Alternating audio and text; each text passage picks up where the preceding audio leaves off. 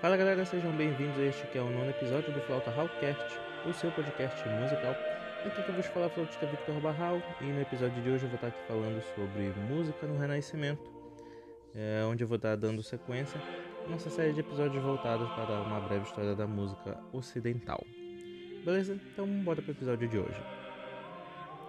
O Renascimento veio da Idade Média e foi para os músicos uma era de descoberta, inovação e exploração. O nome significa renascimento e abrange a música de 1400 a 1600. Na Idade Média, a música era dominada pela igreja, onde a maior parte da composição era para uso sagrado e baseada no canto simples, que fazia parte da adoração desde os primeiros anos do cristianismo. Embora a maioria da música permanecesse religiosa durante o Renascimento, o relaxamento do controle político da Igreja sobre a sociedade significou que os compositores tiveram maior liberdade para serem influenciados pela arte, mitologia clássica e até astronomia e matemática.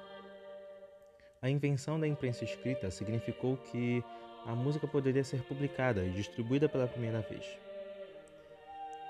Missa latina é talvez o tipo de música mais importante do Renascimento, particularmente a de Riosque de Père. A maior parte da música escrita durante este período destina-se a ser cantada, seja como grandes peças corais na igreja ou como canções ou madrigais. Mas a música não vocal também floresceu, pois a tecnologia permitiu que os instrumentos musicais fossem mais expressivos e ágeis. As peças agora podiam ser escritas especificamente para instrumentos como o sacabaut e o alaúde. No início da Renascença, a maioria dos compositores vinha do norte da França ou dos Países Baixos, onde o apoio fornecido pelas cortes era particularmente forte.